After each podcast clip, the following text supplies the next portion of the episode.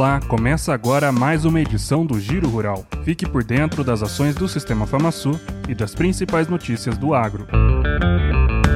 O presidente do Sistema FamaSul, Marcelo Bertoni, que também preside o Conselho Deliberativo Estadual do Sebrae MS, participou do evento MS Empreende Mais, onde o Sebrae MS e o governo do estado apresentaram as principais ações previstas para 2024 em prol do empreendedor e da economia sumatogrossense. Bertoni também participou da primeira reunião do Conselho Administrativo do Fundersul, Fundo de Desenvolvimento do Sistema Rodoviário de Mato Grosso do Sul de 2024, que ocorreu na Ceilog.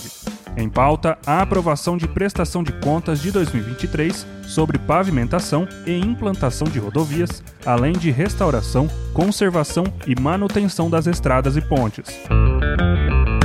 O Senar MS realizou um dia de campo em bovinocultura de corte na sede da Embrapa em Campo Grande. O evento foi realizado em parceria com o projeto Capim da Exalc, a Embrapa Gado de Corte e a Novilho Precoce, contou com palestras técnicas sobre pastagens. O diretor tesoureiro da FamaSul, Frederico Stella, participou da agenda.